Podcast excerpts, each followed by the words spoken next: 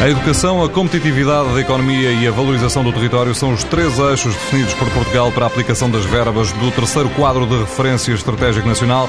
No Espaço Voz Europa, o Ministro do Ambiente, do Ordenamento do Território e do Desenvolvimento Regional, Nunes Correia, esclarece quais são os objetivos do terceiro destes três eixos. A terceira dimensão do CRED é a valorização do território. É olhar para o espaço físico, para o suporte físico das nossas atividades, que é o território, quer na componente construída, as infraestruturas, as estradas, as redes de comunicações, as redes de água, de saneamento, todo esse tipo de componentes físicas, mas também para as componentes naturais, os problemas da erosão costeira, os problemas da conservação do património natural, dos valores ambientais, no fundo, a valorização do território nas suas várias vertentes, natural e construída. O Ministro do Ambiente, Nunes Correia, no Espaço Voz Europa, edição de João Francisco Guerreiro.